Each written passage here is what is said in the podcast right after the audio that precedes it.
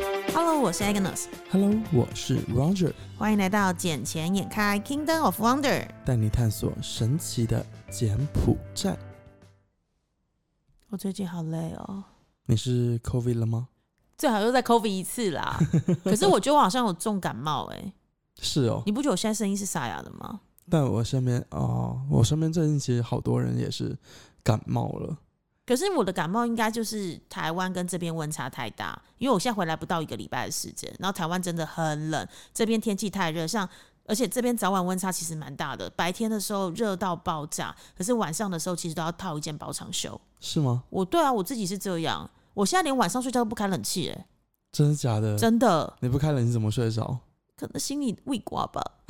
就是觉得整个人都不舒服。是觉得我没有照顾你吗？呃，我不需要你照顾，你知道的，你嗯需还要是你什想么，还是你想要当我的 sugar daddy？哦，不用了，已经有人把我当成 Sugar Baby 了，不是吗？谁是你的 sugar？谁把你当 sugar baby？还有谁呢？一个韩国的小姐姐，哦，对，他对你是小姐姐哦，但是我只能讲说，哎、我从真的从以前到现在，我发现你喜欢的女生有个共同特性、哎，什么特性啊？就是第一眼看到时不亮眼，然后可是那个不亮眼是我会觉得你怎么会喜欢他，你怎么会对他有好感？但是你知道，就是你跟他讲第二句或第三句话时，我就会突然发现到这几个女生都好有魅力，是吧？对我看人眼光不差。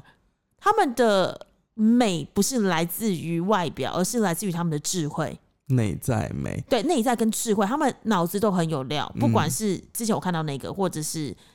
这几天我看到的这一位，两个人脑子都非常非常的有料，而且他们很知道自己在干嘛，也知道自己的下一步要做什么，而且对他们一直往自己的目标在迈进。对我就是需要这样子的人。一一个是，反正他长得其实也还不错啦，我耐觉看得，型的，耐看，嗯，而且哦很有料，脑子啊，哦脑子啊，OK，对，是啊，确实他很聪明，很有智慧。所以所以我之前就跟他聊过一次之后，我就觉得，嗯，这个人不错，还可以再多聊一下。然后第二次见面就是在酒吧，然后前两天见面是我们第三次见面。嗯嗯，然后他但那天嗯感觉是可以那个的啊、哪个？就我们那时候不是晚上还要去吃东西，然后吃东西时就我们两个女生坐在那边嘛，啊，你不是在去，你不是跟另外一个人去买东西了吗？然后我们两边等食物的时候，我们其实聊了蛮多，然后他就告诉我说他觉得你很可爱，而且他也觉得你很迷人。 charming 呃，那个字我又忘了怎么讲了， charming stick。呃，comistic 什么之类的那个字为什么他会觉得我很迷人 呢、 ，I don't know，因为他也告诉我说他是因为透过工作而认识到你的，对啊、然后可能是在工作的过程之中，他发现到了你的优点，也发现到了你很有智慧跟做事的能力吧。呃，可能是因为我们都喜欢赚钱吧，做生意赚钱这样子。欸因为但是哎、我但是真的哎、我现在嗯久了之后，我真的不太能跟一些太幼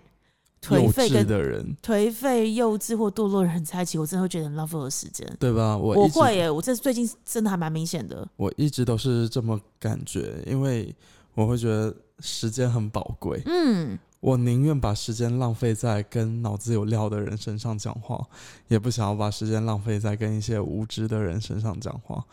而且没有因为你知道，嗯最近除了韩国这一个妹子，还有另外一个妹子，怎么样？就也是挺不错。可是我你觉是得，给我看过照片那个吗？嗯，我长觉得得是她不差啦长得不差，但不会像韩国这个这么有想法。呃，所以如果要我在二择一的话，我肯定是选韩国的这一位。因为你知道人会老，外表也会衰退，可是就只有智慧是与日俱增的。而且韩国的整形医术这么发达，靠啊对腰吧？嘞！我只是想的是，嗯，你们俩眼睛都小小的，到时候如果真的生出来的小孩，眼睛也不会大到哪里去。 干可是那女生真的，我很喜欢这个女生。是吧？我也是一回来时，我就跟我同事讲说，哎、我觉得我那天认识一个女生，我觉得她就是很值得交往跟认识。嗯然后你会觉得你好像就是从她的言谈之中，你好像觉得，因为她是在做品酒跟品鉴的工作嘛，你会觉得很常去酒吧，但是你会觉得说，哇塞。好像感觉是夜生活丰富，但其实她完完全全知道自己在做什么，因为她也告诉我了，我去那边不是只是为了喝酒，我去那边也不是只是为了去评鉴，我是要从他的最基层的 staff 到最上面的 manager，我全部都要熟，熟完之后我才能在他们的每一个 position 上面知道这一个酒吧怎么运营。还有到底要多少的人力，到底要怎么样的方式才能让一个酒吧成功？对，对，所以你就知道这个女生她不是只是在做自己的工作，她也在深入的研究这个这一个的生意形态，或是这个行业要怎么样生存下去。而且他自己这段时间也是准备开一家公司啊，她其实再来柬埔寨前，她自己就有公司了。对啊。嗯，然后现在的话，他是要从事一家活动策划公司，嗯，所以我觉得之后的话，或许可以跟他合作一下看看。对啊，因为确实，像我们公司不是最近都要办活动嘛，那我们其实前两天的时候有跟公关公司开会，然后我就会发现到，其实讲讲一句真的哦，这边的公关公司做出来的东西真的跟台湾有差。当然，对，就是也是经验啦。可是我们早知道公关公司已经是这边数一数二厉害的，很大家办过非常多大型活动，也不会到不会让你失望，你也可以很放心交给他。但是你知道，可能是他们的经验不足，可能是因为他们看的东西不够多，不像台湾是太常有活动，我们很常参加活动，所以你他提出来一些东西时，其实你心里都有一些东西是，其实他怎么样可以变得更好。嗯哼，因为像这边的公关公司、活动公司的话，他们嗯，我会觉得他们没有看过国外的东西， 对，因为有看过国外的东西的话，就基本上很能清楚的知道说，OK，大型活动、大型宴会应该怎么去设点，然后怎么去布点，包括座位的座次，这这些都很重要。嗯，但很多东西他们都往往忽略掉了。我以为是因为跟这边风土民情有关系耶，因为像前阵子我们也有讨论到，就是那个这边的婚礼有没有 wedding planner 这件事情。那因为台湾的话，很多人现在年轻人越来越来越喜欢找 wedding planner，是因为很多的礼俗他们不懂，嗯那就必须要有专业的来，不管是订婚仪式或者是迎娶的仪式，都有一些就是所谓的中华文化需要遵从嘛。对，对，要做高脚丫或什么拿苹果啊，什么平平安安之类的。但是柬埔寨这边的话，因为我自己没有参加过这边的人的婚礼，那我以为这边的一些没办法做 wedding planner，是因为这边的一些。太 multicultural 了，比如说你可能会有华人背景的柬埔寨人，他可能走就是比较华人的仪式。那如果纯柬埔寨人，他可能又是有现场和尚祈福，然后又是一天早上要换三套衣服的，像你之前参加的那一种。这这个的话，其实呃，怎么讲，要 depend，因为像有一些华人的话，那他们可能是选择华人的华人式的婚礼，嗯，但同样的早上，他们都还是会有和尚来念经。就是等于是不管如何，只要在柬埔寨结婚，都一定有和尚念经。对，基本上是这样子的一个流程吧。嗯、嗯就等于说和尚来给你诵经祈福，嗯，然后你还要经过什么剪头发啊啥的。你说婚礼上剪头发，对啊，它只是一种形式啦，嗯，它不会真的去给你剪啊。我这是剪一小撮一嗯象征什么结发夫妻之类的吗？但这是每一个长辈过来都给你剪一下，哦，因为我之前有听过大陆的，嗯就是我朋友帮买一个省份，他们结婚的时候是会男生跟女生各剪一小撮头发，放在一个盒子里，就代表你们从现在开始成为结发夫结妻。发夫妻。对，就是有这个这个象征意义跟仪式在。嗯可是我忘了是哪一个省份有这样的一个特殊的风情。这个就可能要比较古早了。对，因为台湾是没有剪头发这件事，对但台湾会有就是呃岳母跟丈母娘互相帮忙戴项链，就是我可能是我婆婆帮我戴嗯项、链啊、戒指啊，然后耳环这样子，然后就送金饰啦，然后可能我妈妈去帮我先生戴一条金项链啊，然后金戒指这样子，会互相、嗯就等于是从现在起你就是我们家的人了，那我也给你一个很贵重的礼物，让你就是很很慎重的欢迎你 OK，这些东西暂时还没有体会到过哈。啊，我可能可能快了，快了，快了。或许吧，谁知对道、啊，上次我算命的另一时候是半什么时候？哦？再过几年吧，他没有，不是现在吗？我以为是现在没差不多有了、啦，不是啦，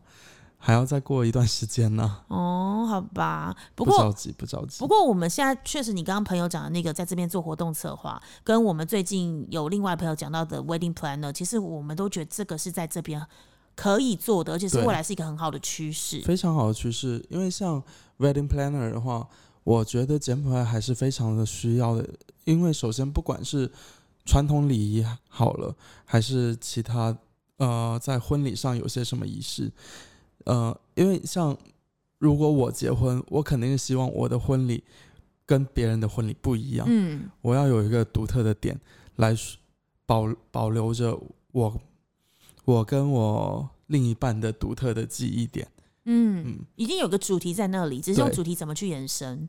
所以这个的话，可能就会需要专业的 wedding planner 嗯，他来进行一个策划活动，当然也需要结合到我们这一边的想法意识，然后可能是我们的主题是电影啊，嗯，或者是珠宝类的这一种主题，嗯，因为不同的主题你带出来的效果，呈现出的效果完全是不一样它的。就是一场独一无二的一个活动，就是你们两个的活动啊，对啊，大家只是来观礼的人，来参与嗯你们人生的一部分而已。我会觉得这很有纪念意义啊、嗯而且我之前其实我一直想想过的是，我不会举办婚礼，为什么？因为我就觉得我应该是会那一种旅行结婚。哎、那我可以问一下嘛？好，比如说以台湾来说，呃，两个人就算你举办了婚礼，也不算正式结婚，一定要两个人到登记台湾的户政事务所，然后去登记，嗯然后身份证呃身份证上面现场更换，后面注记对方配偶的名字才算真的结婚。就算我们不宴客都没问题，嗯可是一定要经过这个程序。那以大陆的话，就是领那个那个什么证，结是婚证。去民政局进行登记，对，经结然后领红色的那个结婚对证嘛，对不对？才算真正的结婚。那国外的部分的话，我上次有问了一下，好像也是要去相关的户政登记才算。其实都是以登记制为主，而不是以宴客制为主。因为台湾早期是只要有宴客、公开仪式就算结婚，不一定要不一定要登记。可是现在好几年前就已经改掉，一定要登记，但不一定要宴客。嗯，那像你这样子的话，你说你如果不宴客，那你在柬埔寨这边的话，也是走一样的方式，就是说去什么相关机构登记就好吗？其实，在柬埔寨也是去相关呃单位去进行登记就好了。那我怎么知道你是不是已婚身份？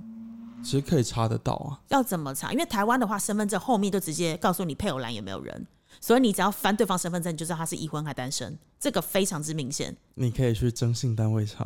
他，像我觉得柬埔寨这柬里埔啊寨这里有一个软件叫做 CBC ，CDC CBC 哦，CBC，CBC 对，然后你可以是什么意思啊？呃具体的那一个叫什么，我一时半会儿还记不起嗯来。因因因为在这上面的话，你就可以查到你自己的个呃个人信用情况，然后这一个的话，你就会看到说你是已婚还是未婚状态，这个资料很准确吗？很准确那。不就等于各自外流？就但这个是政府单位的，哦，OK，是政府单位的的对的相关的软件就对了。，对，而且你要经过个人的身份信息验证，嗯其实也算是实名制了。所以有时候你就可以在这上面看到，呃，个人的情况所以他你在银行有没有贷款，或是有没有欠款未缴，它上面都会秀出来吗？都会秀。那所以基本上你们的政府是连线的啊，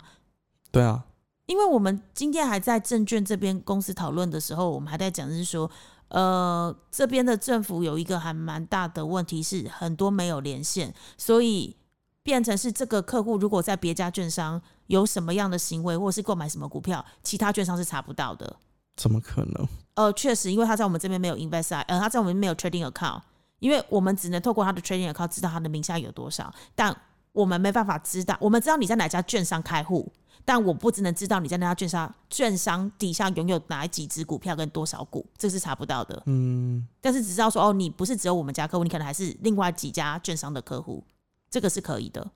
OK，对，因为像这个的话就比较，嗯，怎么说？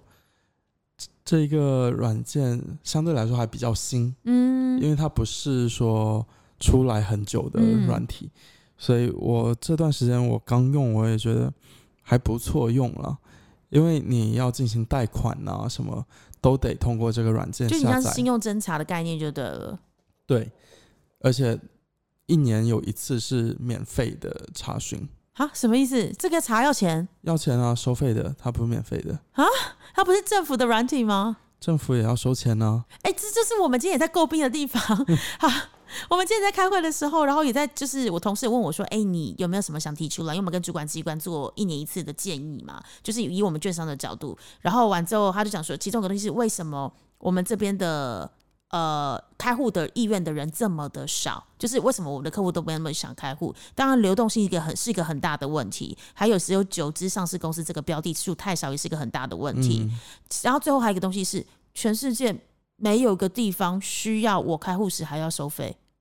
只有柬埔寨。我们目前真的遇到，我在香港，我在台湾，我们没有开户要收费这件事情，大家政府都是鼓励你多多的交易，因为他们从你的交易过程中，整个资本市场才会活络。可是变成是我今天要玩这个游戏的时候，第一我还要先付一个五块钱的规费。给政府申请一个 Invest ID，然后第二是我今天要买卖股票时，我还要先把钱打进去，嗯，而不是先享受后付款，它是先付款后享受，它就我不会去刺激资本市场了，你懂吗？那个那个刺激度就完全的不同。因为先付款再去玩，嗯我觉得这这个也是 make sense 啦，可以说是 make sense 啦。可是你知道，就是资本市场有个东最大的东西，其实它就是讲白了，它就是一个有逻辑、很专业的赌博。我必须很诚实的说，因为你不知道你的庄家是谁，可是你也知道，柬埔寨这边他一直是把自己保护的非常的好呢。对他真的是哦，我只能讲保护到太好了，你知道吗？就是证交所是跟韩国合作的，呃，嗯，所以跟韩国一起成立的。然后完之后呢，交易的时候大部分采用的是香港的系统。然后完之后，可是问题是又跟台湾要上下十趴的限制，我都搞不懂你到底在集大家之大成在哪一点？ 就是你懂吗？你把大家最严格的东西全部拿进来了，对，可是是这不是一个资本市场该有的，应该是在相对保护自己的情况投下，资者的状况之下，政府应该就是一个公平的单位，它最重要的目的是要保护投资者。可是它现在的状况不是保护投资者，它现在的状况是要限制投资者，这就是柬埔寨。对啊，就很妙啊！它在保护政府、欸，哎，你知道吗？是啊， 对啊，他就这样子做操作的话，其实很大程度的限制了很多玩家的进入。是啊，所以，如果柬埔寨政府是更加希望有有更多海外玩家的话，其实这一条呃限制，我觉得应该还是得适当的再放宽，或者是有一些什么特殊的授权文件之类的，可以让我们在海外进更好的市场开拓。而且还有一个最重要的点，我们不是之前一直要讲是资本利得税。二十个 percent，为什么大家来买土地的时候，其实都会用个人的名义去申请呃柬埔寨身份，而不是用法人或者是用呃或者是用公司持有的方式？其嗯实最主要的一个很重要原因，就是因为用法人持有，我的资本利得税是二十个 percent，我用法人只有四个 percent，对不对？对，好，可是问题是现在资本利得税可能从明年开始就要开征，而且要开征到多少？开征到二十个 percent。二十个对，就是等于 percent 是说，不管法人或个人，我全部一律开征到二十个 percent。这也太高了吧，二十个点呢、对，二十个点，那就代表是什么？那请问我股票算不算资本利得？股票也算进去了，好，那请问全世界二十个 percent 我扣进去，谁要跟你玩？不要玩了，没有人要玩啊！我股票还没有赚到多少，就我就被你扣掉这个资本利得二十个 percent，我根本不要玩啊！诶，那按照你这么讲说，像房地产这些，他也给我算到二十个 percent。，对，房地产是确定一定会纳入，但是问题是股票这一块到现在都还没有松口，到底要不要纳入？但房地产的话，那他不管是当地人还是外国人，统一二十趴。对，而且他不管你是法人还是个人，统一二十，因为以前就是法人是二十嘛，然后个人是四趴嘛，所以大家中间省了十六趴，所以大家全部都去办身份啊，嗯大家就是要现在统一全部拉成二十。按照他上次讲的草案是这么说的，可是正式的法规还没有出来。然后以我们证券来讲，我们最怕就是如果你连股票的资本利得你也扣二十趴，那这样子真的不能玩，因为现在目前的话是呃在优惠期间，只要你是居民是不用付的。嗯，太夸张，对，那二很十夸趴张谁要玩啊？我觉得我有必要去投诉一下政府单位。我觉得你可以投诉一下，而且再来是这个东西真的不太合理啦。可是万一我去投诉，我就不见了呢？反正你也不是只有一个身份。我只有一个身份。好了好了，那我觉得我们这集金线开就暂先到这里喽。反正你要先去投诉政府了吗？是的，你要赶快去研究一下怎么投诉吗？对，好啊，哎，那你等一下把那个什么 CBC 嗯，的那个东西相关资料 PO 上来，让大家了解一下，因为我也是真的第一次听到你可以讲，我才知道这个东西。可以，没有问题。嗯好，那就下期再见， ，OK，baby。拜拜。